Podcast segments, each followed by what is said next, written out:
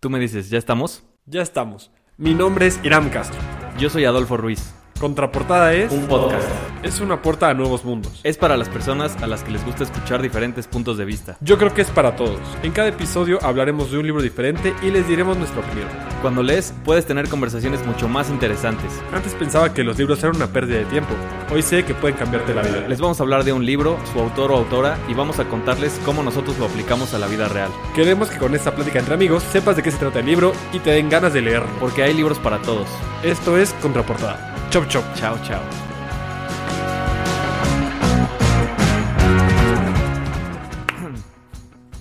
Bienvenidos a Contraportada Podcast, nuevamente, su podcast de libros favorito, en donde ya saben, hablaremos de un libro, su autor o autora, eh, su mensaje, y bueno, pues le pondremos un poquito de nuestra cosecha para hacerlo más interesante, les daremos nuestra opinión y si recomendamos o no dicho libro. Estoy aquí con mi hermano y amigo Iram Castro, ¿cómo estás? Bien, Pitos. ¿Y tú? ¿Cómo Todo bien, todo bien, todo ¿Qué tal correcto. el medio maratón? Bien, güey, la verdad, tranquilo. Ya. Fácil, güey. Aplicaste toda la de. Mero trámite, diría cualquiera, güey. ¿Qué tal tus ocho graduaciones, güey? Me, Tranquilas, tranquilas. me contaron que te colaste a algunas. Sí, una, una, me colé a una, nada más a una. Pero estuvo bien, estuvo bien. Ahí la. Les iba a decir, no inviten a Iram a sus fiestas, pero aún así llega. Entonces, ¿para qué, ¿para qué les mejor digo? inviten. Ya todos felices. Pues sí, ya mejor invítenlos, si de todos modos va a llegar. Pues ya que lleguen todos felices y contentos. Sí, yo creo que a alguien no le gustó que llegara, pero pues ahí anduvimos echando desmadre. Qué feo es la gente cuando ya está este, bajo los efectos de ciertas sustancias. No, hombre, no hubo ninguna sustancia, estuvo todo premeditado. Ni hizo falta, dice. No hizo falta, fue todo sobrio, en su sano juicio. Pues qué bueno que, que, que todo bien. Felicidades a tu hermana que se graduó. Les un saludo Porque porque ella, ni era su- Unidos. Ni eran de sus graduaciones, era de su hermana. o sea, pero bueno, Una de, las- de las graduaciones. bueno, una de las. Porque esa sí fue invitado, para que no digan que se coló a la, Bueno, mínimo, a ¿no? la, a la de su hermana y no lo invitó. No, no, no, sí invitó a Pues muy bien. Ya tenía rato que no nos veíamos por, Ya un ratote. por lo mismo y por varias situaciones ahí, ¿no? Es que te empezaste a preparar para un evento único. Para un evento deportivo, luego Iram como que no agarró ritmo con la lectura, las graduaciones, estaba Todo, crudo todo. siempre. ¿Qué Se fue a vivir solo, entonces está, también está aprendiendo a cocinar. Esto ya, esto ya está, esto es una plática ya muy aparte de los libros, pero sé. ¿Quién necesita un podcast? ya Iram Libros. aprendió a cocinar, ya sabe hacer chilaquiles, eh, espagueti a la boloñesa, etcétera. No sé qué más, güey. ¿Qué, qué más sabes cocinar? Lasaña, pollo, sopas, todo lo que quieran, mira. No- Ándale. ya No necesitas Navidad, casa, No, pues sí, con razón. estudios, cocina, güey, ya nada más falta. ¿Qué, qué, qué más quieren? ¿Qué más ¿Qué quieren? más quieren? O sea, no tienen llenadera ustedes. Sí, ahora sí que no, no entiendo el porqué, pero bueno, No se dan cuenta. no lo aprecian. Pero bueno, ya, a lo que venimos, ¿no? Échale. Eh, pues hoy vamos a hablar de Becoming de Michelle Obama. ¿Quién es Michelle Obama? Michelle Lavoie Robinson Obama, nacida en Chicago el 17 de enero de 1964. Es una abogada, administradora universitaria y escritora estadounidense que se desempeñó como primera dama de Estados Unidos de 2009 a 2017. Está casada con el cuadragésimo cuarto presidente de los Estados Unidos, Barack Obama, y fue la primera dama afroamericana en la historia en ese país.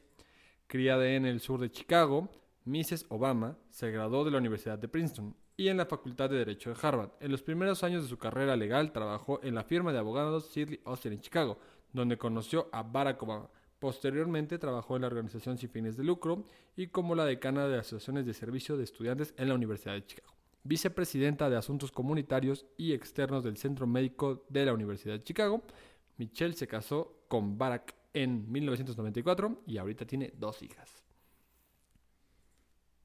Así es. Y, bueno, ¿Quieres hacer la advertencia da- tú o la date, date, date. Queremos hacerles una advertencia. Este podcast está lleno de información del libro. Si no quieren que les adelantemos nada, les sugerimos primero leer el libro. Sin más preámbulo, Fitos, ¿qué dice la contraportada? La contraportada. A ver, a ver. Protagonista de una vida plena y exitosa, Michelle Obama se ha convertido en una de las mujeres más icónicas y cautivadoras de nuestra era. Como primera dama de los Estados Unidos de América y primera afroamericana en desempeñar esa función, contribuyó a que la Casa Blanca alcanzara sus mayores cotas de apertura y pluralidad de la historia. Se erigió en destacada defensora del se erigió como destacada defensora de las mujeres y las niñas en Estados Unidos y en el resto del mundo. Introdujo cambios drásticos encaminados a promover una vida saludable y activa en las familias y acompañó a su esposo cuando el país atravesaba algunos de los momentos más desgarradores de su historia. Por el camino nos enseñó pasos de baile, causó furor en Carpool Karaoke y consiguió criar a dos hijas con los pies en la tierra bajo el implacable escrutinio de los medios de comunicación. En sus memorias, profundamente reflexivas y cautivadoras, Michelle Obama invita al lector a entrar en su mundo relatando las experiencias que han forjado su carácter, desde su infancia en la zona sur de Chicago hasta los años que vivió en la residencia más famosa del mundo, pasando por su etapa como alta directiva, durante la que tuvo que compaginar la maternidad con la vida profesional. Haciendo gala de una honestidad a toda prueba y de un ingenio vivaz, describe sus logros y decepciones tanto en la esfera pública como en la privada, y narra sin amagues la historia de su vida, con sus propias palabras y en sus propios términos. Cálido, lúcido y revelador, Becoming es un relato excepcionalmente íntimo de una mujer de gran moralidad y valía que una vez y otra ha superado todas las expectativas y cuya historia nos inspira a seguir su ejemplo. Muy bien. pues muy bien, un poquito larga la, contraportada, ¿no? Sí, estamos viendo más tarde. Sentí que duró mucho. Yo creo que porque son biografías. O sea, bueno. Sí, pues casi se echan la biografía aquí, güey. Tanto esta como la de la Malala las sentí largas, pero bueno. Y no solo las. ¿Qué pasó? ¿Qué pasó?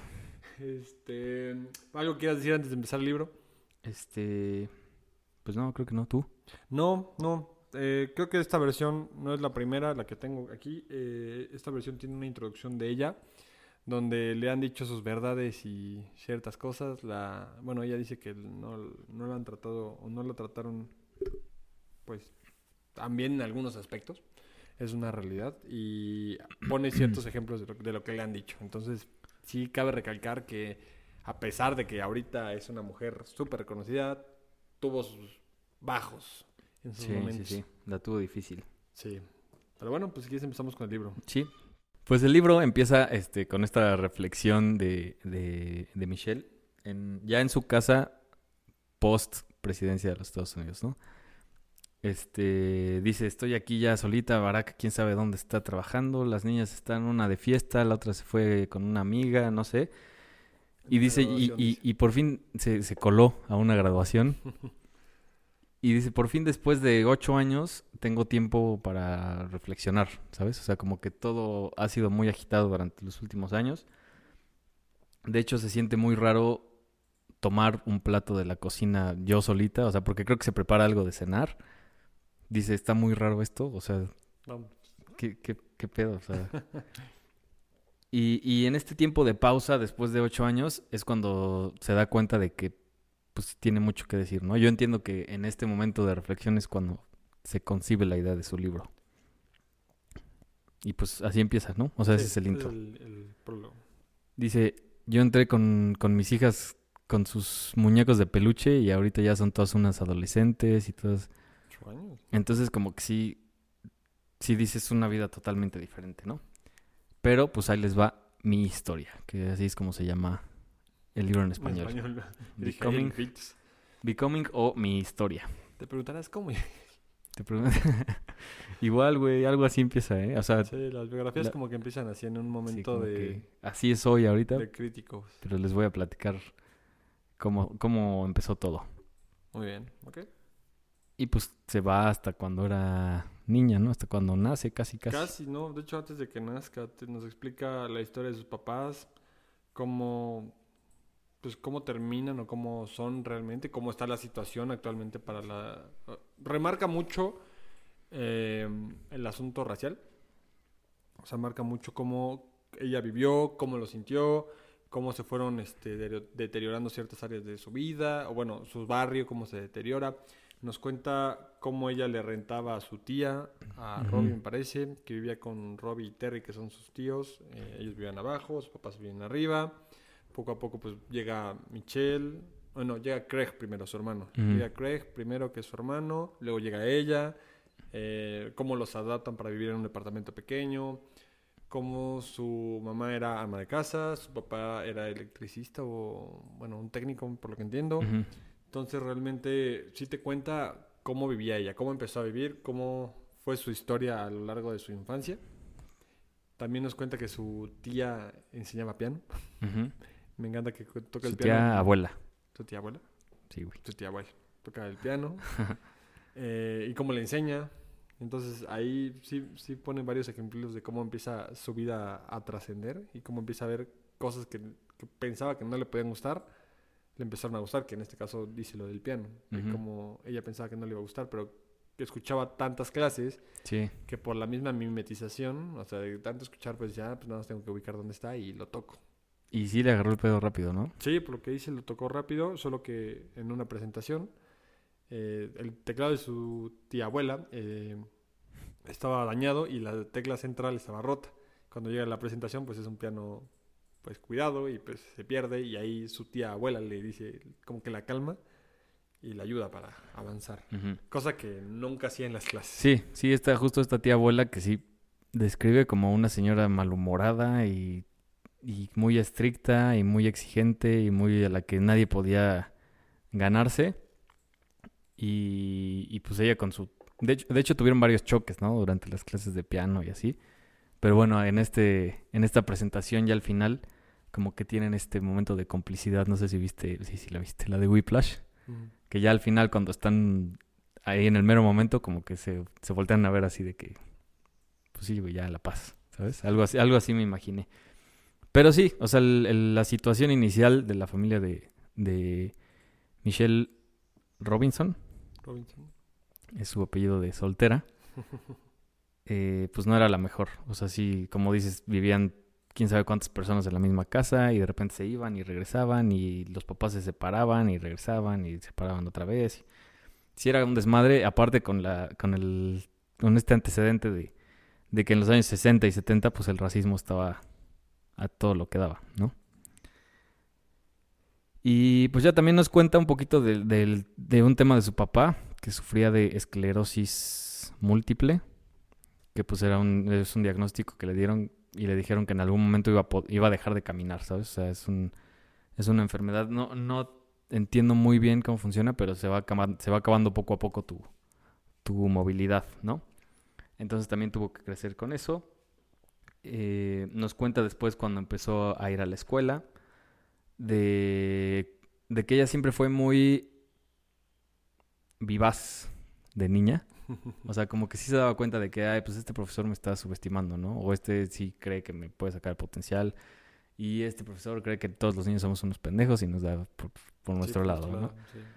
Como que sí se ve que era una niña muy fijada desde, desde pequeña. Y también habla mucho de su hermano.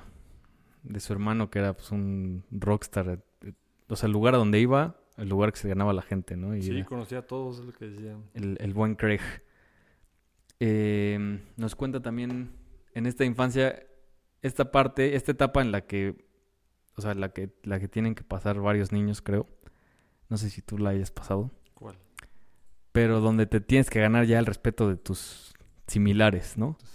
Y ella, y ella cuenta de una, de una niñita que la molestaba y que el- como, como, si- como que siempre le, le tiraba el comentario castroso, ya sabes, hasta que un día dijo, ¿sabes qué?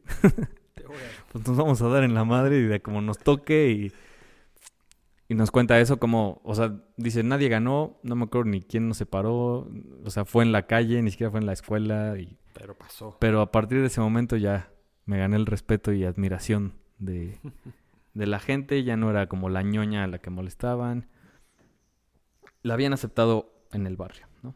También habla de que pues quería entrar a Princeton como su hermano.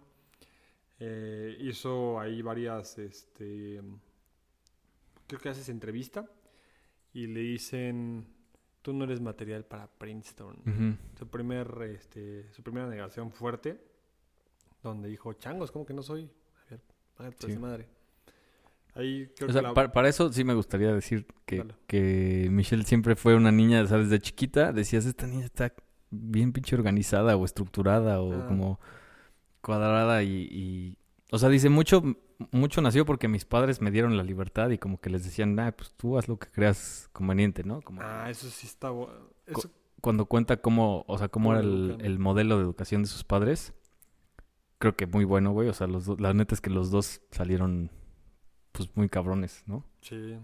Y Sí, pero explica por qué. ¿Cuál es el modelo de sus padres? pues les daban como que la... O sea, yo entiendo que les daban como... No sé, un, un esquema en el que, pues esto es lo correcto, pero al final tú haz lo que... Tú haz lo que cre- creas conveniente, ¿sabes? O sea, mientras, casi que mientras no dañes a nadie y mientras este, estés en paz contigo misma, tú haz lo que creas oportuno, ¿no? Y, y nos cuenta más historias de su hermano, creo que más de su hermano que de ella, cuando el hermano estaba como que en un entredicho ahí de que, puta, si les digo, no les digo. Sí, el hermano tuvo una oportunidad de visitar a una de sus am, amigas cuando sus papás no estaban.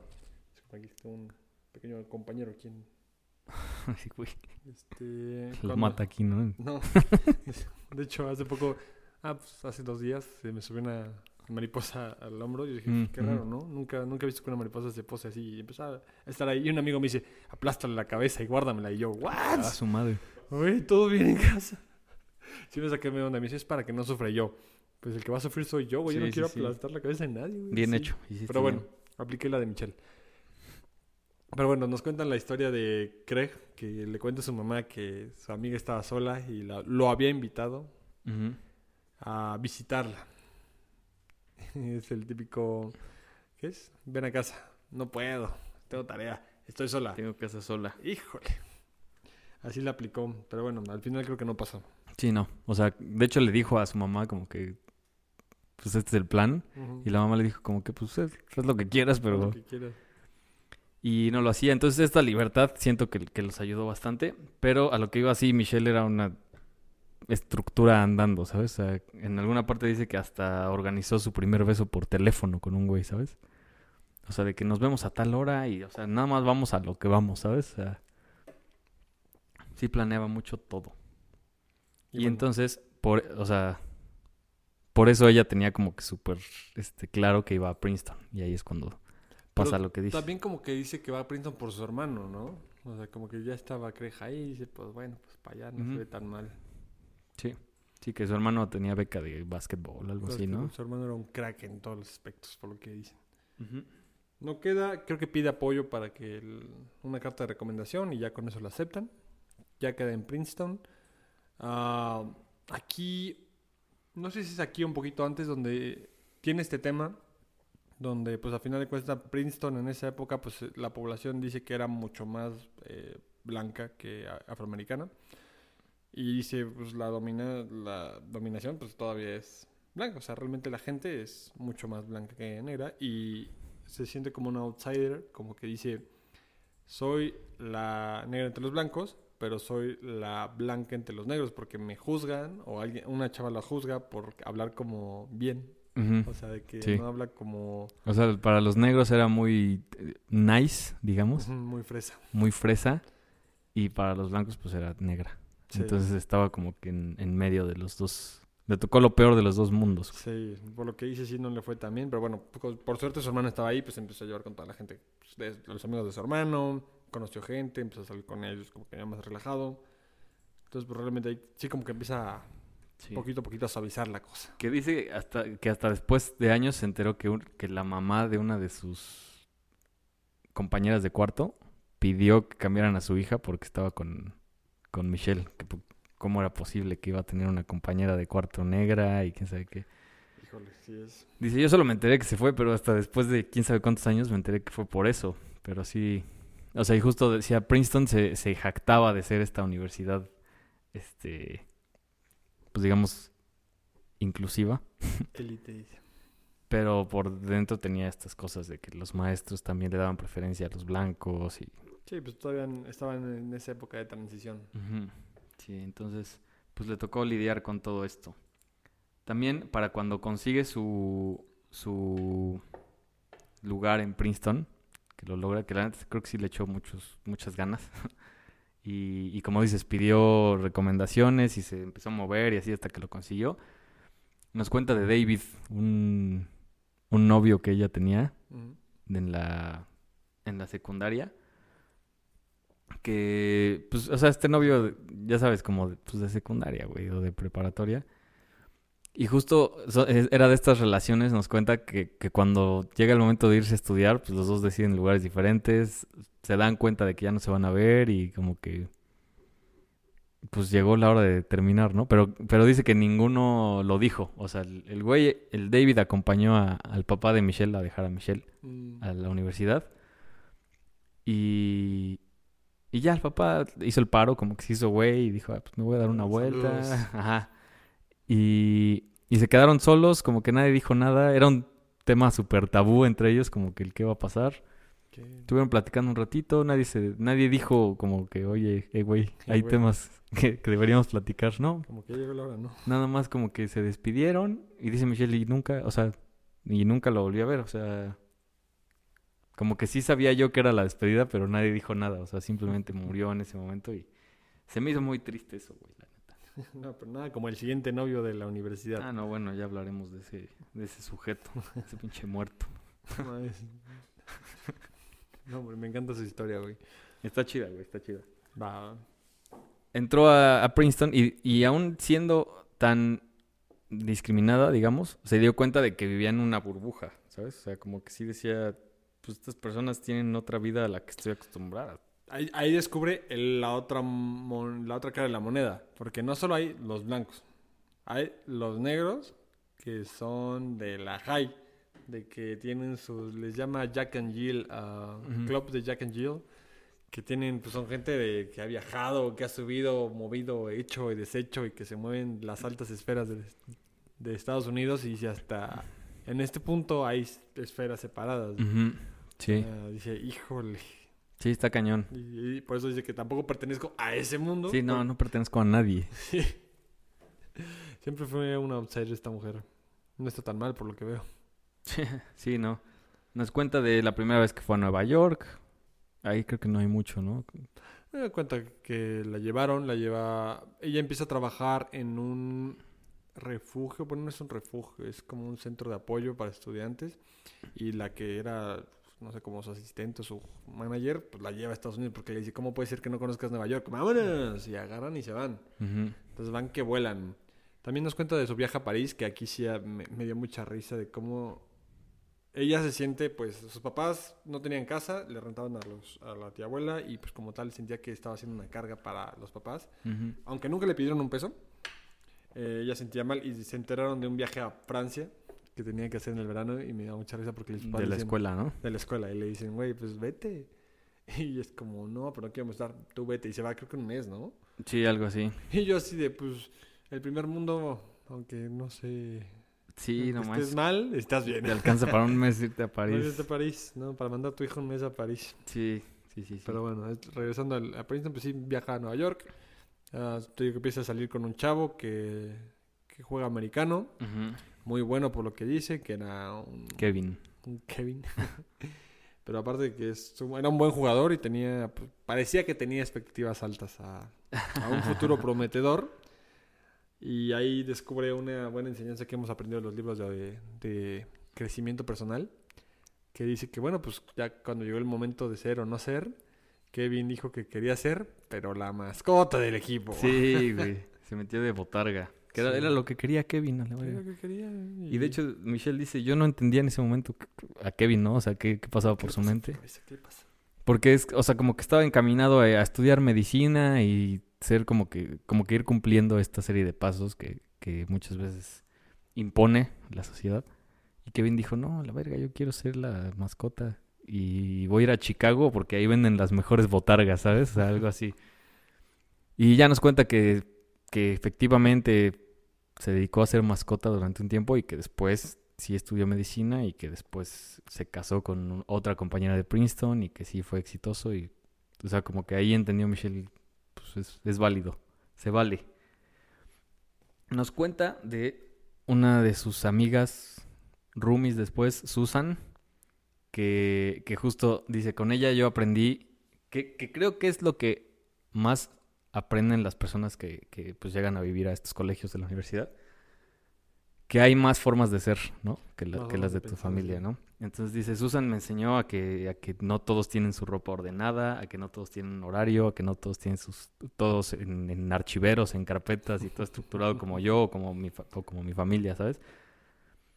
Dice, yo ahí aprendí a vivir con, con las personas desordenadas a más no poder. Y te dice, ya te da una pista. Te dice, de hecho, este, hoy sigo viviendo con una persona que es así, ¿no? O sea, que, que ¿Quién nomás será? no tiene estructura para nada, güey. ¿Quién podrá ser? Pero sí, un- una de las de los grandes aprendizajes en la universidad que tuvo ella fue, pues hay más formas de ser que la mía. Muy chida. Se echó toda la universidad y después se decidió por estudiar derecho en Harvard. Mm.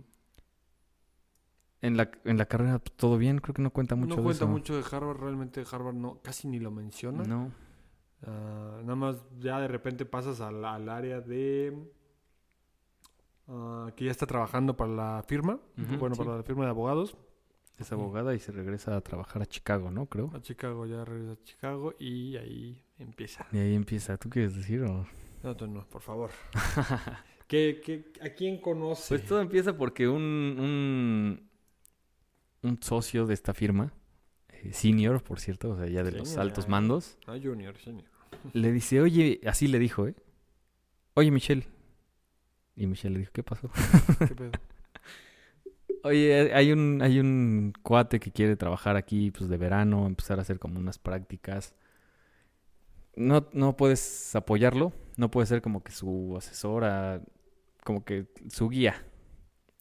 Ah, sí, claro que sí. O sea, ella también Sponsor. Sí, su sponsor. Ella, pues por quedar bien, por... Sí, por quedar bien con, el- con los altos mandos, dijo, pues sí, me rifo, para que vean que soy buena. Total, empezaron a decirle que el cuate al que iba a ver era muy chingón. Que Lo pintan como el crack de cracks. Sí, dicen, no. joven. nosotros solo aceptamos, hemos aceptado durante toda la historia a estudiantes del segundo año para arriba, ¿eh? Pero este que viene es de primer año apenas, ¿eh? Y un crack. aguas. Y le empiezan a decir, hasta las secretarias ahí en la Sí, firma no, empiezan a decir como de que, oye, es que ya entrevistamos al que va a venir y está... Todos diciéndole a Michelle, ¿no? Como de, oye, está, es que está hasta galán. Guapo, alto, bronceado. Sí, sí, sí. El mismísimo Octavio Rex. Hoy le dijeron, Octavio Rex se queda pendejo. Comparado con este chavo que, Qué bien. que viene a hacer sus prácticas, entonces aguas, ¿no? Em, pues ya, Michelle dijo, sí, me rifo, sin pedos. Ella dijo sí, me rifo sin saber que ese sí me rifo iba a cambiar su vida, güey. Eh, que se empezó todo como una broma. Pues ya resulta que llega este chavo. Para empezar, lo que es que también quiero dar este, este dato curioso, güey. Michelle tenía este como que estaba era encargada de repasar los anuncios que, que salían en la radio y en la tele. O sea, todo esto con el enfoque jurídico que, Mm. que estaba en, en- en el bufete donde trabajaba. Pero ella tenía que revisar los anuncios que salían en la tele y en la radio para que no violaran ninguno de los, de los criterios de la Comisión General de Telecomunicaciones. Y dice que alguna vez hasta le tocó revisar los, los programas y los anuncios de Barney el dinosaurio, güey. Güey, qué chingón.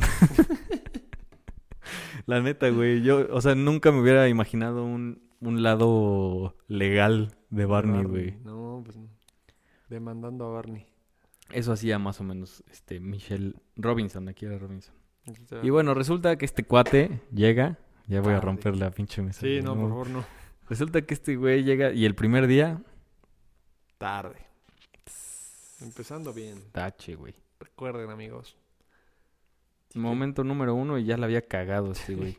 Ya estaba verde Michelle cuando se enteró que llegó tarde. Sí, como, dijo, a "Este ver, güey". ¿dónde está este cuate? A ver, pues no, que muy chingón. Ni ha llegado, ya van como 20 minutos y... Bueno, ya había, ya había dado de qué hablar, ¿no? Em, pues llega y lo ve... Ah, porque para esto Michelle ya, lo- ya lo había medio estoqueado, ¿sabes? O sea, sí había visto de que, a ver, pues es este güey que... No sé si estudió en, en Princeton, ¿no, verdad? Mm, estudió en Princeton, no. Según yo, no. Él no él vino directamente a Eh, Harvard. El chiste es que vio algún anuario y empezó a buscar sus fotos y le, de hecho hasta le marcó por teléfono para ponerse de acuerdo y así. Y dice, cuando vi su foto como que, "Meh", Neh. pero cuando escuché hablar por teléfono a este güey, sí dije, ah, caray, Dice que tiene un acento de dónde, de Arkansas. no sé. O sea, dice que tiene, está- dice que es muy chistoso porque es una persona que viene de Hawái, que estudió aquí en Estados Unidos, pero que tiene un acento de... Y que vivió en Indonesia, ¿no? Aparte. Sí, dice que tiene un acento ahí medio extraño. Y pues sí, lo escuchas hablar y es como Sí, sí muy tiene, diferente. sí tiene su acento. Y dice, yo me- la verdad es que me cagué un poco cuando escuché cómo hablaba por teléfono. Sí, sí, se, se esperaba otra voz, a lo mejor más pinche. Y llegó Obama y la saludó, ya sabes, así como que, ya sabes, este apretón firme de manos, ¿no? Yo me Sí, imagino. aparte dice que es alto, delgado. Sí, sí, sí. Dijo, era más alto de lo que yo me, me esperaba. O sea, sí me dejó un poquito sacada de pedo. Le dio su tour y todo el pedo. Barack, escuchando todas las indicaciones de su, Jefa. de su jefa, ¿no? Era tres años mayor que Michelle. Y dice, yo cuando me di cuenta ya lo admiraba. O sea, no sé, su historia, la, la verdad la historia de, de cómo fue conociendo a, a Obama y cómo se fueron haciendo amigos y cómo se fue. Para mí es lo más chingón del libro, ¿Sí? de todo el libro. O sea, es la parte más chingona, güey. Ok. La cuenta muy chido. Se ve que, güey, estaba enculadísima de él. Pues es Y- que empieza a contarnos todos los logros de Obama después de que acaba, bueno, no, en lo que estaba haciendo lo de la firma de abogados, empiezan a contratarlo para la revisión del periódico de Harvard, empiezan a hacer cosas que, empieza a hacer cosas él que decía, no cualquiera lo logra, y de Sí. hecho sí empieza a contarte como los detalles de cuántas cosas hizo Obama que nadie más podía hacer, o que, que eran peleados entre 100 personas y Obama era el que quedaba elegido. Y que sin intentarlo, casi casi, ¿no? Que lo buscaban así para que él Sí, diera su todos opinión y... También se mete, bueno, creo que aquí ya se mete a lo del proyecto Vote. ¿Sí es ahí? Según yo, ya en esta zona. Como en- antes de que acabara lo de Harvard. Sí, el chiste es, es el que él seguía estudiando. O sea, estaba estudiando, estaba trabajando y estaba haciendo pinches, este... Todo. Y salía aparte con Michelle, ¿no? Él, siempre con sus intenciones de... Y aparte empezó a salir como Michelle. Sí. No, y lo que está cañón es que dice que gastaba todo su dinero o todo su cambio en libros. Mm, Que. Obama se la pasaba leyendo y leyendo y leyendo. Que todo el dinero que tenía era Para libros. libros. Él no tenía acceso a este podcast. Caray. Si no, se hubiera ahorrado un chingo de tiempo. Si no, doblemente presidente. Cuatro veces presidente. Que, que neta, o sea, lo, lo que me gusta es que Michelle desde el principio dice, no, es que sí, güey, no. O sea, Ujú, como, como que que lo veía como que, ah, ni tiene chance, güey, este, pues es mi subordinado, casi, casi. Este, no, se me hace como que muy, muy forzado. Fumaba, güey. O sea, creo que lo invitó a comer alguna vez al principio. Obviamente lo invitó a comer la empresa, ¿no? Porque Sí, sí, es la primera vez que llega. es este dice que siempre metía las facturas a la empresa para no gastar un solo peso. Aprovechando que soy su jefa, dice, lo invito a comer y, y paga la empresa. Dice que cuando vio que sacó el cigarro, dijo, no, ya, o sea, si, si en algún caso hipotético hubiera sido atractivo para mí, con esto ya, ya valió. O sea, y siempre, no sé si de esas veces que te niegas tanto algo, que terminas tú solito metiéndote esa idea. O sea, no sé qué le pasó a, a Michelle Obama que de repente ya estaba babeando por, por Barack. Y, y Barack pues se dio cuenta, o sea, se empezaron a hacer amigos íntimos. También está chido eso, que empezaron como amigos. Y, y un día Barack ya le dijo de que, pues, pues hay que salir, ¿no? O sea, ya no hay que hacernos güeyes. O sea, yo estoy, yo estoy solo, tú estás sola. El pinche Jorge ya se está riendo y no sé de qué, güey. ¿Picas o platicas? Ah, Mira, Jorge también leyó el libro, ¿eh? Porque así, porque así dijo, así le dijo. Obama. y, y Michelle así como de, ay, ¿cómo ¿Quieres hacer unas leyes tú y yo? Le puso varias iniciativas, ¿eh? Eso sí. Y pues ya, Michelle se hizo del rogar, la verdad, bastante tiempo, según yo. Hasta le presentó a alguna amiga suya, ¿no? En algún momento. Y pues no, Obama nomás no, no jalaba. Sabía dónde quería ir el niño. Hasta que un día Michelle, que era la que se hacía el rogar, le, le dijo que fueran a ver una obra de, de Los Miserables. Mm, Fueron juntitos, era, era algo de la empresa, entonces estaban como que medio obligados a, a asistir. Y a la mitad, como que a ninguno de los dos les había gustado la obra, y Obama dijo, ¿sabes qué? Vámonos. Y Michelle dijo, no mames, ¿cómo nos vamos a ir, güey? Si es de la empresa, ¿qué van a decir de Pero mí? Michelle también estaba pensando como, Ay, güey, ya me quiero ir. Sí, sí, Michelle no lo estaba disfrutando, pero Michelle es esta persona que ya vine, ya me tengo que quedar. Y Obama le dijo, a la verga, vámonos. El chiste es que se fueron. Mm. Y después de unos días, meses, semanas, no sé, Michelle dice, chingue su madre ya. Me dejo ir, güey. Creo que la invitó por un helado. Sí, sí, y decidió que es cuando se besan por primera vez. Y de hecho ahí acaba la primera parte, ¿no? De, de Becoming. Ajá, y es hasta, ¿qué es Michelle?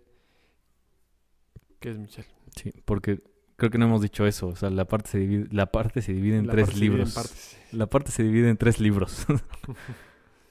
la primera parte del libro es Becoming, que es todo Michelle, todo su familia, toda su, su historia. ujú.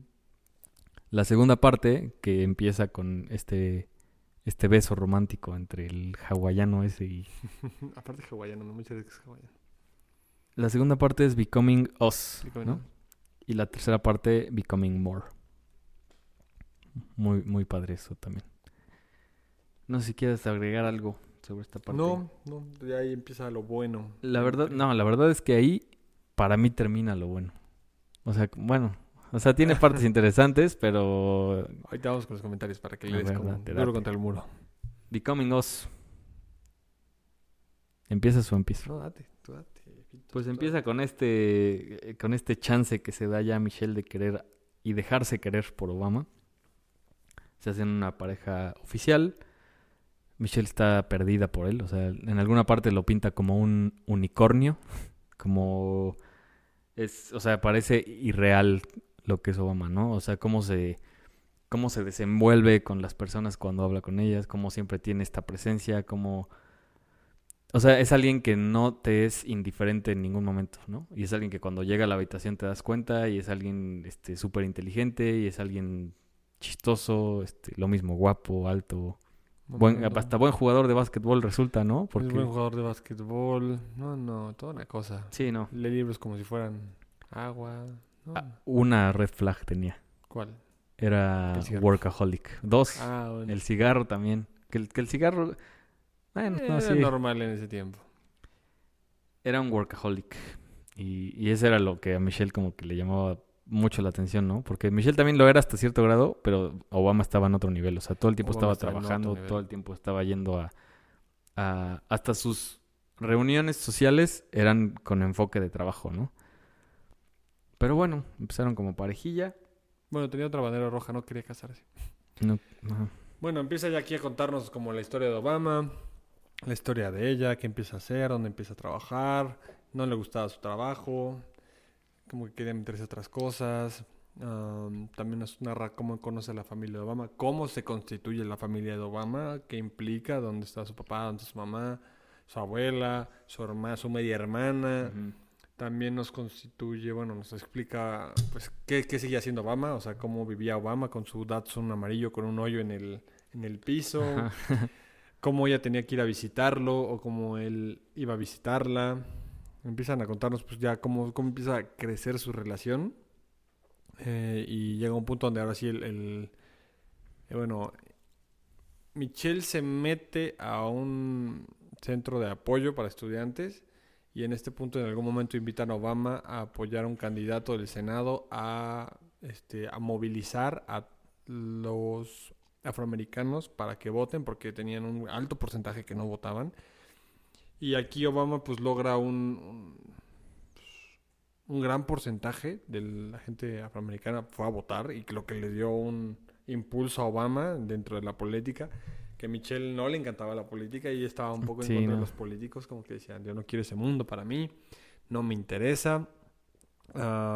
Pasan ahí varias cosas y ya aquí el tema es que ya nos empezamos a enfocar más a la vida de, de Obama y ciertos, a ciertos esquemas de Michelle. También se, aquí empiezan dos tragedias de Michelle, se le muere la amiga, que Sí. me parece que es Susan. Susan se muere de cáncer y por el mismo trabajo nunca la fue a visitar. Cuando llegó ya era muy tarde, ya estaba en las últimas y se muere antes de que la pueda ver. Mismo caso, eh, su papá, pues una persona ya... Pues él, él sí, el papá de, de Michelle sí es boomer, es de esta generación que pues, nada me molesta, no importa si me estoy muriendo y pues como dijo Fitos, la esclerosis pues le estaba llegando. Trataron de llevarlo al doctor, pero pues el papá dijo, "Nel, ni No mangos". quería. Y pues ya cuando, cuando fue, pues ya era demasiado tarde. Lo fue a ver, por suerte lo pudo ver, a él sí lo pudo ver, se despide y pues pim pum papas, el papá desaparece o pasa mejor vida. Así es. Entonces pues también ahí Michelle pues tuvo ahí sus altos y bajos. Sí. Y tiene como esta también, esta pues crisis, llamémosle, en la que dices yo qué estoy haciendo con mi vida, ¿no? O sea, yo estoy siempre en lo que dices, en lo del trabajo, estoy siempre viendo qué pedo con mi carrera, estoy, pero no estoy viviendo, o sea, y realmente yo qué quiero, y pues ahí empieza el cambio de, de, de pensar y esa reflexión e, intros- e introspección que la llevaron a chocar con el estilo de vida que tenía Obama. Eh, también consulta a su mamá, que su mamá le dice, haz dinero ahorita y disfruta después.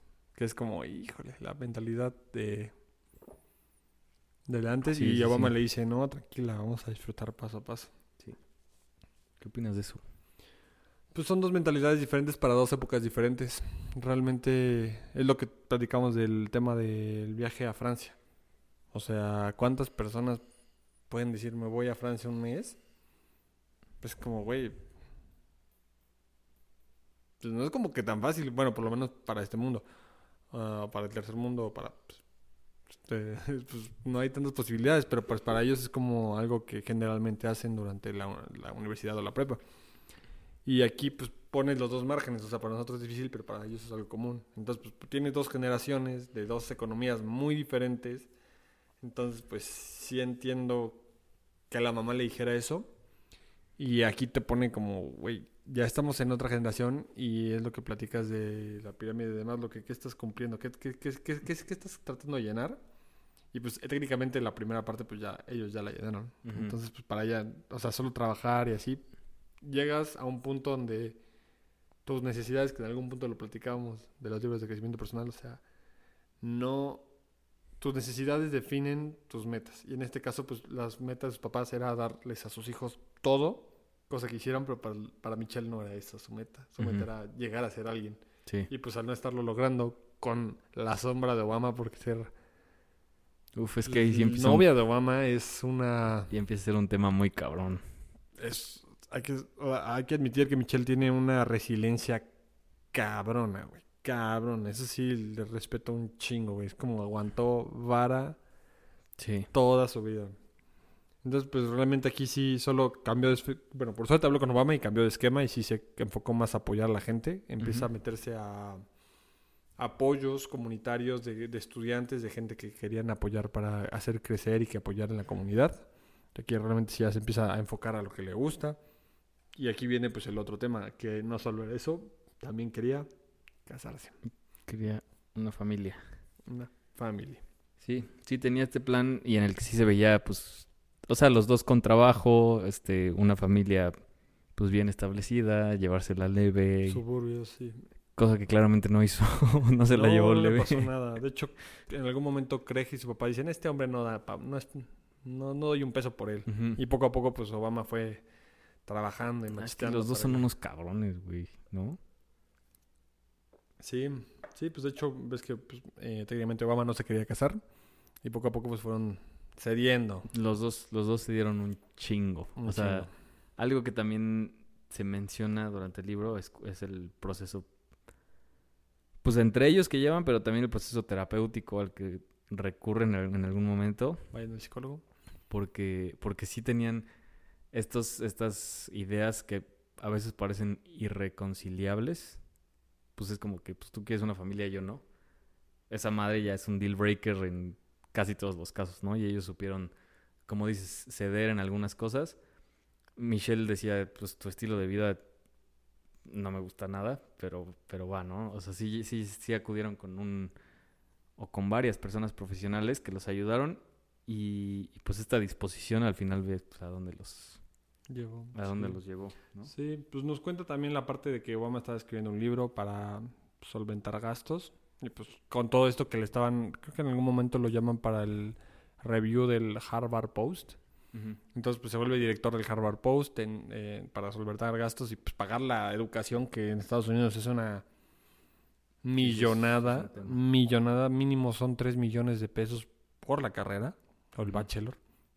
Y de hecho en algún punto nos cuenta cuánto gastaba Michelle y digo, "Ay, güey", o sea, sí se nota la diferencia abismal de, de mundo, o sea, Sí. 600 dólares mensuales pagaba ella, solo ella, de deuda de la carrera. Y así estuvo durante un chorro de tiempo, desde los 22 creo que empieza a narrarnos esto, hasta los 30 y algo, cuando ya empieza a ser, cuando ya avanza mucho la historia. Sí, el tema de los créditos estudiantiles Está bárbaro. está cerdo.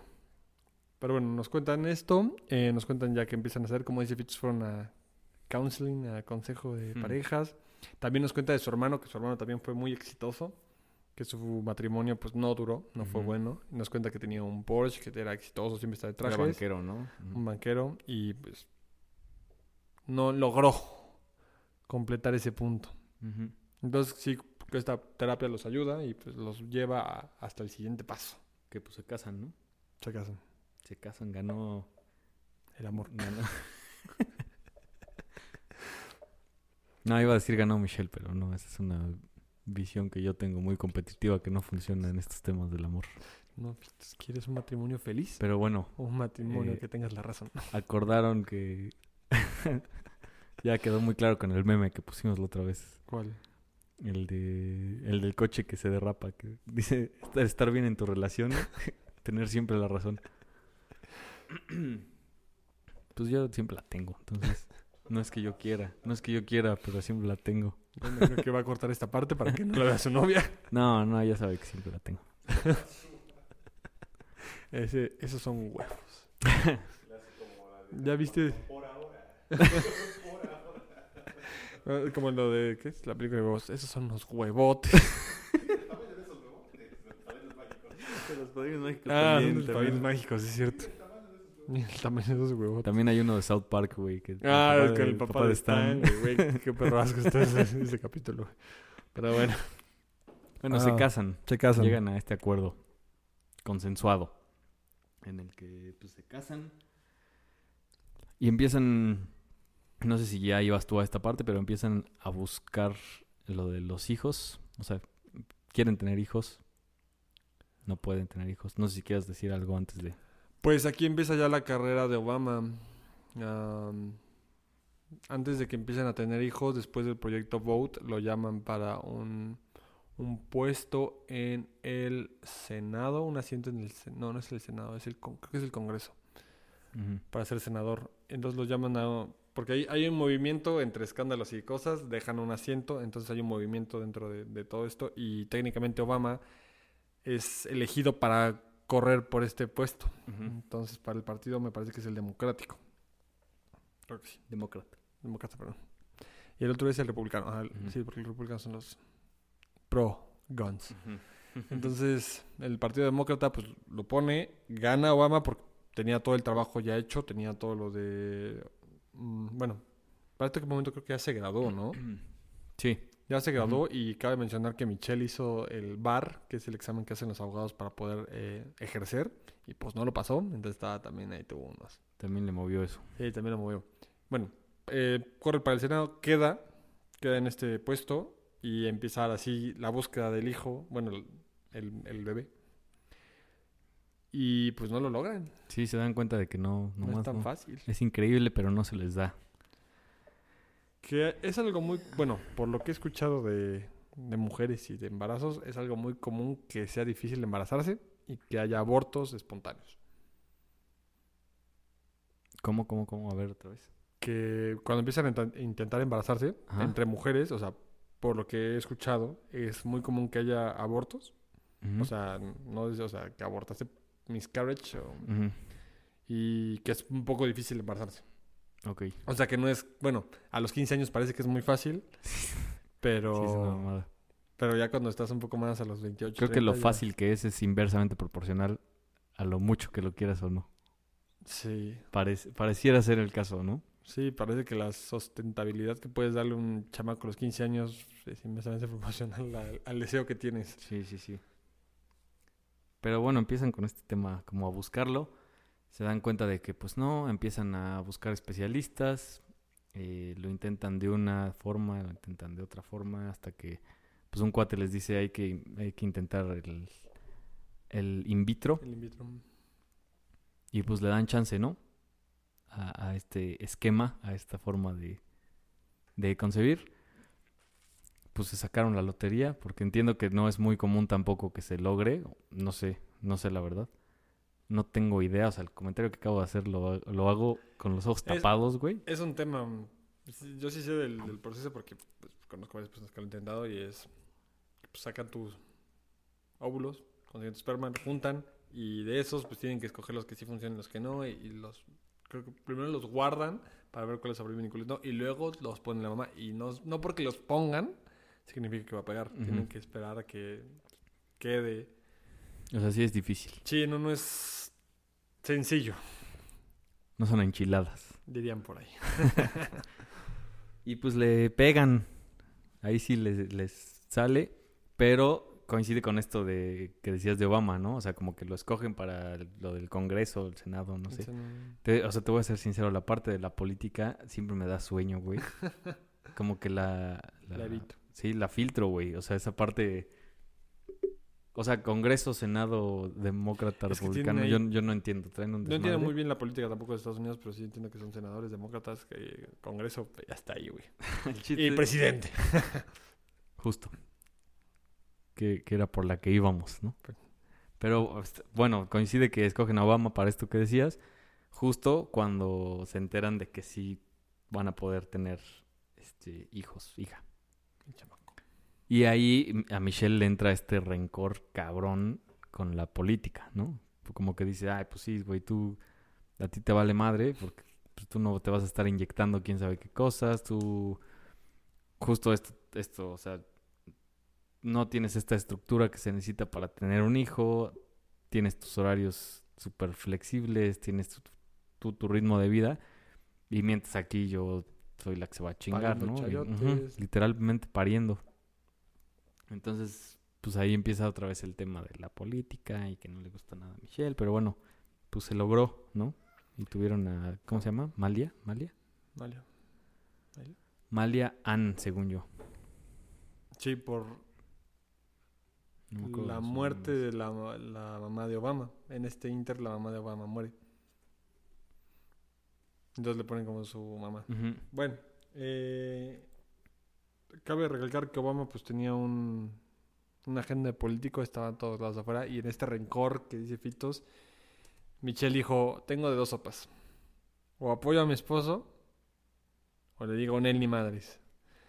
Y por alguna extraña razón, le dijo, vas, date, Carl, date, magnate. Juega. Juega, yo le entro con todo y todo. No se imaginó, no se imaginó Sí, ¿no? lo que llevaría o conllevaría llevar una vida con un político de ese calibre. Cuando nace el bebé, la llevan a, a Hawái a los ocho meses, se les enferma, tenían que hacer un voto importante sobre le- legislación de armas y pues el senador no llegó porque tenía que quedarse con su hija, porque justo cuando se iban a regresar le dio fiebre y pues no podían volar así. Entonces, no lo dijo Michelle, lo pensó. dijo como, se va a ir. Está pensando si quiere irse. ¿Se atreverá? o ¿Se no? atreverá? No creo. Pero si lo hace, si no lo hace, pues bueno. Obama se queda, porque pues obviamente Palomita. un buen padre, una bandera verde, es quedarse. Depende cómo lo quieras ver, a qué riesgo. Pero pues bueno, creo que a largo plazo envejece bien como político que escojas a tu familia antes que una decisión del Senado. Sí, muy cierto. Posteriormente a eso, pues resulta que perdieron 5 a 3, creo que. O sea, realmente, aunque hubiera estado Obama, no hubiera hecho ninguna diferencia. No obstante, la política no se trata de, de lo que haces bien o lo que haces mal, se trata de tirarle calabaza al enemigo. y aquí, pues sí, le tiran calabaza de cómo, qué excusa más buena este, quedarse con su hija, en vez de votar por lo que importa. Entonces, pues bueno, ahí depende de muchos aspectos y ángulos, pero pues parte de lo que es la política. Y ya empieza el escrutinio público a todo lo que. No recuerdo si pasa algo más. O sea, yo ya me saltaría a la, a la segunda hija, ¿sabes?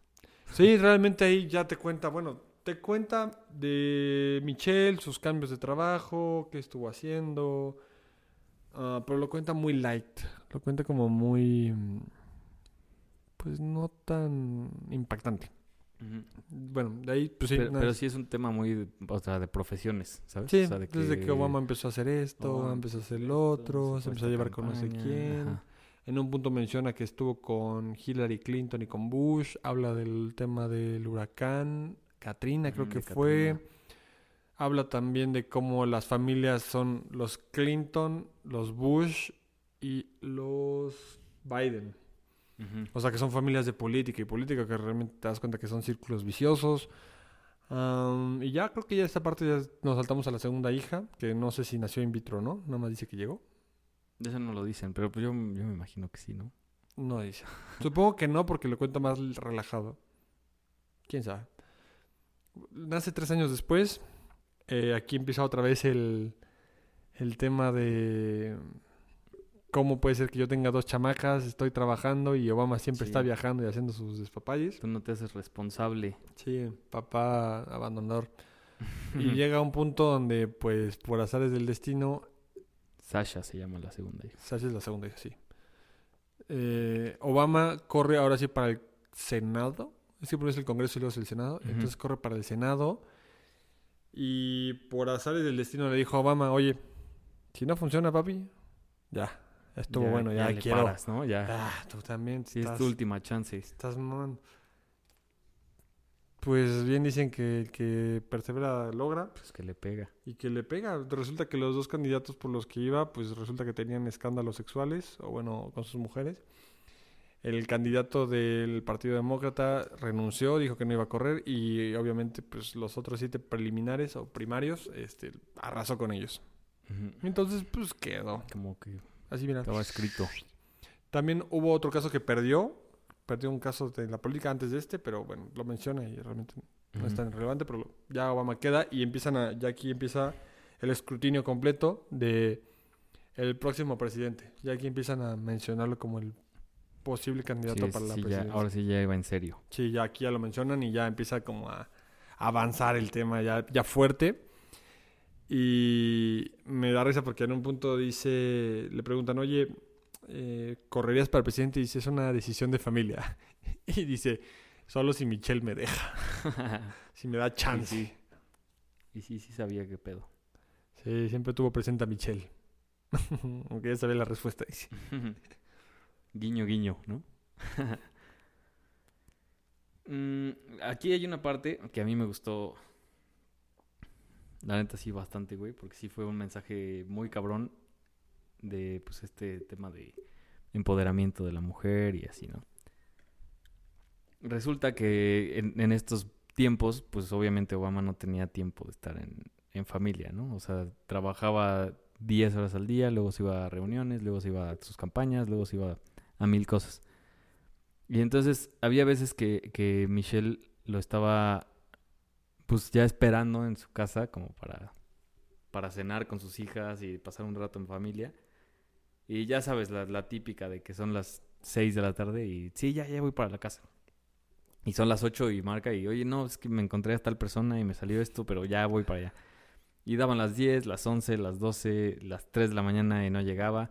Y pues ya las niñas dormidas o al otro día las tenían que despertar a las 11 para que este cenaran con su papá y para que pues un, ritmo la verdad bastante agitado. Hasta que hasta que Michelle le dice un día como de que oye a ver qué pedo o sea una este pues no te pases de verga güey. Pero dos eh, ya voy a cambiar las cosas aquí. O sea aquí en la casa se va a cenar a tal hora güey. Estés tú o no, porque, porque yo solita soy la que está educando a mis hijas a que la vida empieza o la vida sigue cuando regresa el hombre a la casa y no les puedo estar dando ese mensaje. Entonces, pues, o sea, si llegas o no está bien, pero, pero yo a tus hijas las voy a, las voy a seguir, o sea, a nuestras hijas no les voy a dar ya ese mensaje y vamos a vivir normal, Sí, o sea, sí, no, sí. no te vamos a estar esperando para nada y así. Y eso a mí se me hizo como que ge- genial, güey. O sea, ni siquiera me había pasado por acá que, que les pudiera estar dando ese mensaje, güey. O sea, no, yo no tenía idea hasta que lo explica. Y sí dije, oh, lo verga. Es que sí tienes razón, güey. Sí, güey. O O sea, imagínate. sí les estaba dando ese mensaje, creo yo. O sea, ahorita yo ya le creo a, a, a Michelle, como de que, ah, no más, es cierto, güey. Pero es, es algo tan sutil, güey, que la neta yo ni me hubiera dado cuenta si no lo dice. Pero me gustó un chingo ese mensaje que les dio a, a sus hijas. Está bien. Muy bueno, es un punto que sí quería tocar. Y ya, de Ya. eso, de eso nomás fui. Bien. Siguen los vaivenes hasta que la, esta segunda parte, bueno, no sé si quieras decir algo más, No, no, pero esta ya segunda parte de Becoming Us termina con el anuncio de que Barack Obama es el primer presidente afroamericano en la historia de los Estados Unidos. Chan, chan, chan, volviéndola ella la primera dama afroamericana de los Estados Unidos. Llega, llega Obama a la presidencia. Básicamente el mensaje con el que yo me quedé de esta tercera parte, Becoming More, es nadie, o sea, el, llegas y el presidente tiene su librito de reglas y de esto es lo que tienes que hacer y estas son tus tareas y esto es lo- estas son tus responsabilidades a partir de este momento. Pero para la primera dama no es así. Y, y Michelle dice, pues yo podía hacer literalmente lo que quisiera, güey. O sea, a lo mejor en el, en, en el papel de alguien más y lo que hacían muchas este, esposas y novias de, de políticos era, pues, ah, pues yo voy y poso para la foto y ahí saludo a tales personas y ya está, ¿no? Pero, pero Michelle dice, yo sí quería hacer algo, güey. Y, este, pues resulta ser que la personalidad esta de Michelle de querer estructurar y dejar todo preparado para, pues no sé si para la siguiente primera dama o para ya a partir de este momento, dijo, pues yo sí voy a estructurar algo que dejarle a las, a las siguientes personas. Y voy a tener esta campaña que van a tener que darle seguimiento las siguientes primeras damas, ¿no? Entonces, eso a mí se me hizo como el mensaje principal, ¿no? Mm. Esto y los cambios que ella empezó a poner en la, en la Casa Blanca. Unos con respecto a su familia, que eran del tipo...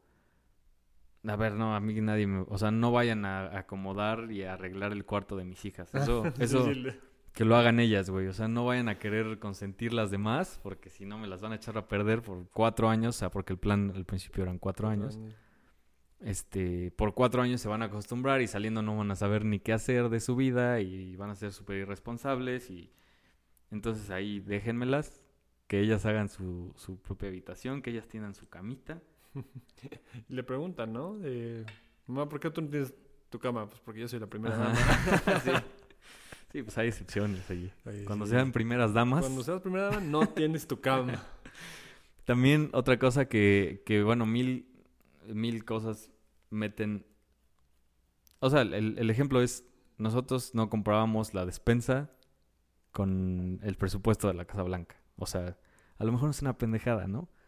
Pero decía, nosotros con el sueldo que nos toca, con eso compramos la despensa y con eso vemos cómo vivimos como familia, pero no vamos a estar metiendo mano en pues el presupuesto Las y arcas. sí, sí, sí. del pueblo. Entonces también ese tipo de cambios a mí son los que me convencieron más de, de, de que Michelle sí llegó a hacer cambios chidos, ¿no?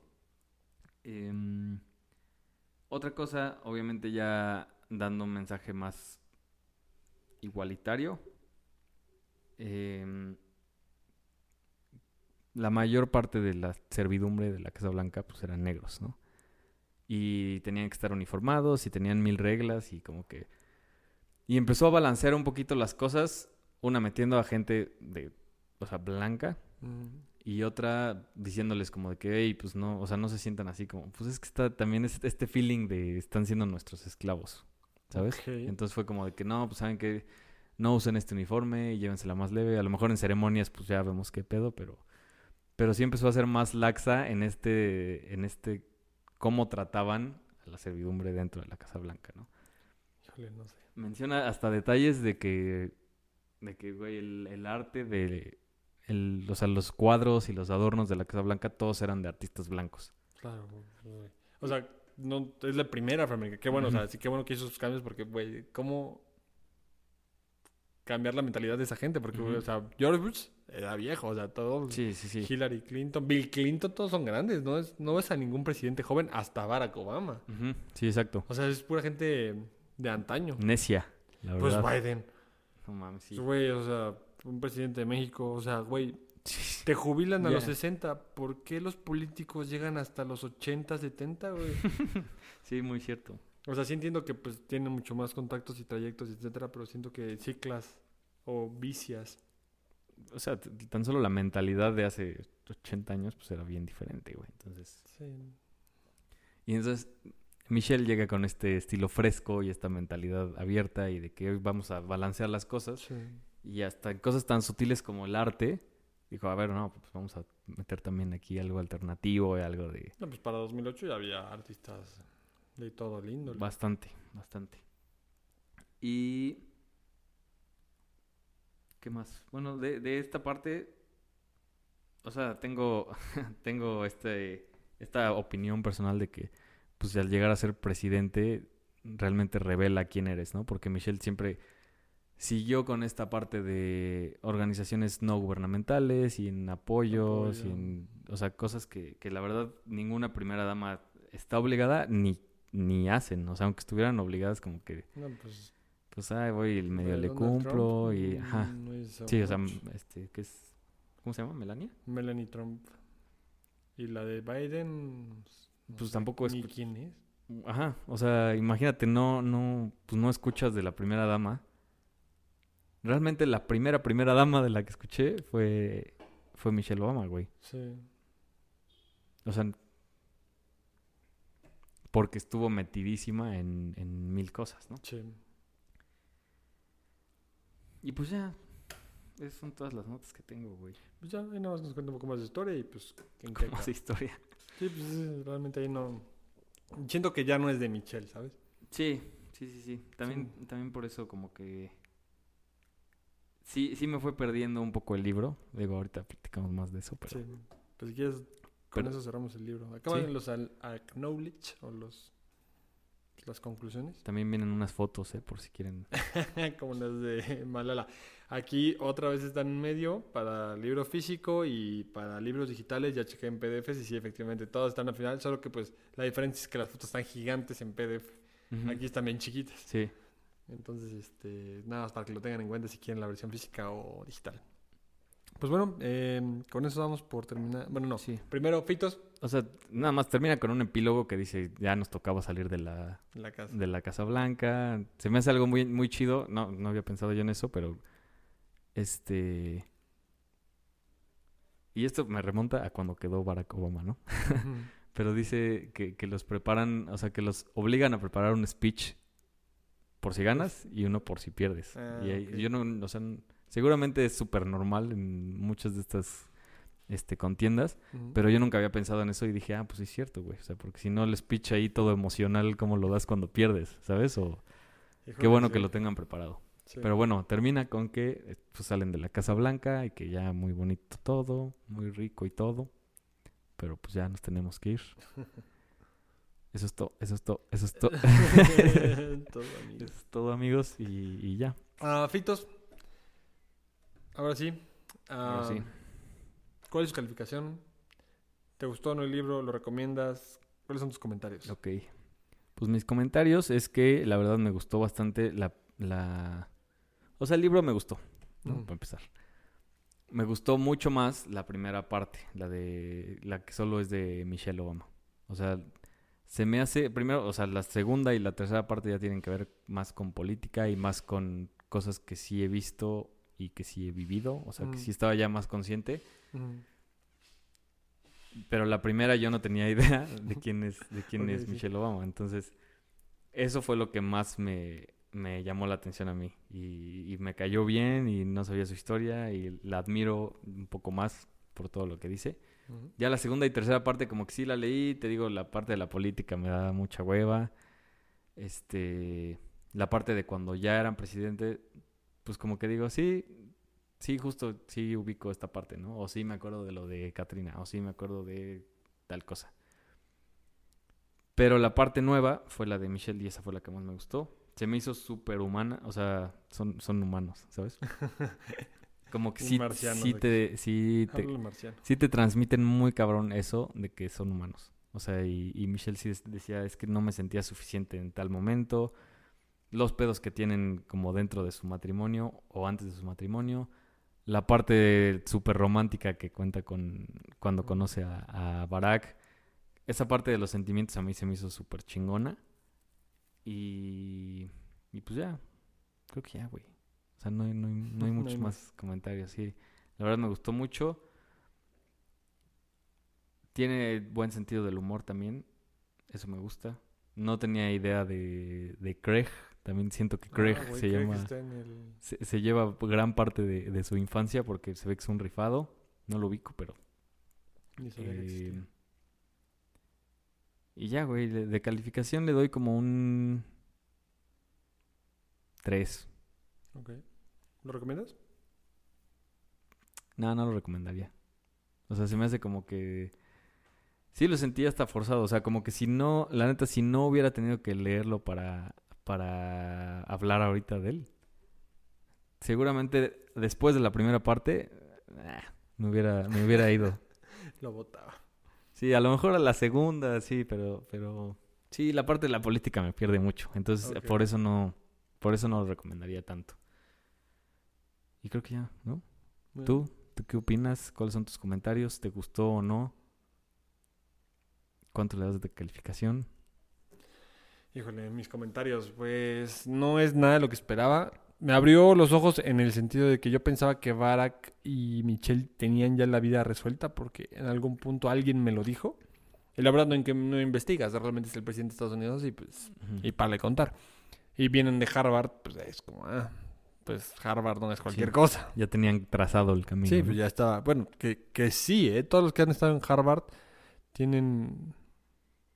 Pues es una escuela de renombre. O sea, no digamos que tienes el camino a la política o a la presidencia, pero sí tienes un camino dedicado al éxito, porque la gente que va a Harvard no es gente que, Ok. que llega ahí por casualidad. Ujú. Es gente que tiene o el apoyo económico, o la decisión, o el- todas las ganas de hacer algo como Michelle o como eh, Barack. Entonces realmente pues aquí sí, sí te abres sus ojos de que no, son personas normales, con problemas normales, papás separados, papás con esclerosis, papás con problemas, o sea, que se mataron por que sus hijos salieran adelante. O sea, un hermano, o sea, normal, que su matrimonio fue no tan bueno, o sea, sí te cuentan como esos detalles de que también sufre por la muerte de gente con cáncer, o sea, realmente son, como dices, personas humanas y que tienen sentimientos y viven eso. De ahí en fuera, no, no me gustó, el libro no me gustó para nada, eh, cr- creo que recae mucho en esto de que enfocas su libro en, en sus alrededores, no en ella.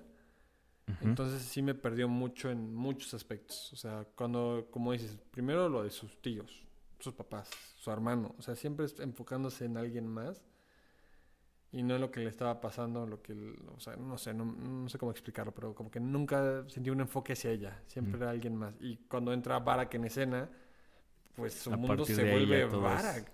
O sea, solo el momento que pierde a Susan y a su papá, como Habla que ahí sientes como el, el, ro- el resentimiento hacia sí mismo, pero de ahí en fuera yo no sentí que fuera su libro, ¿sabes? Como que tantas reseñas que tiene aquí, o sea, todos los premios que tiene aquí, por ejemplo. Ganador del NAACP, Imagen Award, el libro de Oprah para las selecciones de libros. Eh, número uno, libro del año para USA Today. Time Best Memories of the Year. Eh, realmente simple, mejores libros del año. Refinería 29, mejor libro del año. Esencia, favoritos del año para mujeres por mujeres negras. Eh, y Vogue, eh, The Best Book o el mejor libro de editorial para el año. O sea, tiene tantos que sí dije, bueno, pues va a estar Tus así de bueno. También se, se fueron muy altas, ¿no? Sí, am, siento que recae mucho y no es pues, no es por discriminar el libro por hacerlo menos, sino que como es la primera dama, pues sí tuvo mucho empuje político. Mm. Entonces sí siento, obviamente, claro que para una mujer y una mujer negra es un librazo, o bueno, mm, no digo, no digo que sea un librazo para ella, sino que es un, una pauta de como cualquier persona lo puede hacer. Sí, un parteaguas. Así es como ella no es rica, bueno, no fue rica en su momento, ah, tuvo problemas, tuvo su matrimonio tuvo altos y bajos, eh, tuvo dos hijas, trabajó, o sea, no vivió nunca de mantenida, y ella estuvo, por eso decía que sí estuvo al, al pie del Al pie del cañón. De, de decir yo apoyo a mi esposo por más que me esté llevando la tiznada. Y esta frase de atrás de un gran hombre siempre hay una gran mujer, Me queda claro que sí. O sea, y no tanto por, por hombre y mujer, sino que es- detrás de una gran persona hay otra que la está apoyando siempre. Ujú. Detrás de una persona hay una pareja, hombre y mujer, que está ahí dando su soporte. Llámese papá, mamá, etcétera. O sea, en este caso, pues Barack tenía a su pilar, que era Michelle. Sí. Y lo, lo, lo plasma. Eso sí, lo veo que es como Eso sí se ve clarísimo, ¿no? clarísimo que Michelle aguantó vara y no le causó pedos, no le andaba reclamando de quién era Valeria ni Petra ni nada. Como, güey, yo confío en ti plenamente, yo sé que lo vas a lograr. Tu meta es, aunque seas un desmadre en tus órdenes, porque en algún punto menciona que tenía que dejarle su espacio para que él pudiera escribir sus libros. O sea, es como, yo te dejo todo. Pero venga, vamos a hacerlo. Entonces siento como lo mismo que la esposa de- del papá de Malala. O sea, siempre estaban ahí apoyando. Ujú. O sea, y obviamente era recíproco, no era que solo un lado viniera, sino que los dos Sí, estaban sí. ahí dándose. Entonces, solo por ese lado, pues, pues, esa parte del libro está cool. Pero pues de ahí en fuera, como dices, no, no lo recomendaría. Ok. Siento que si quisiera leer de Obama, mejor leo el libro de Obama, de Barack. Ok. Fíjate que, un- o sea, leí alguna vez el de Obama, de Mm. la audacia de la esperanza, algo así.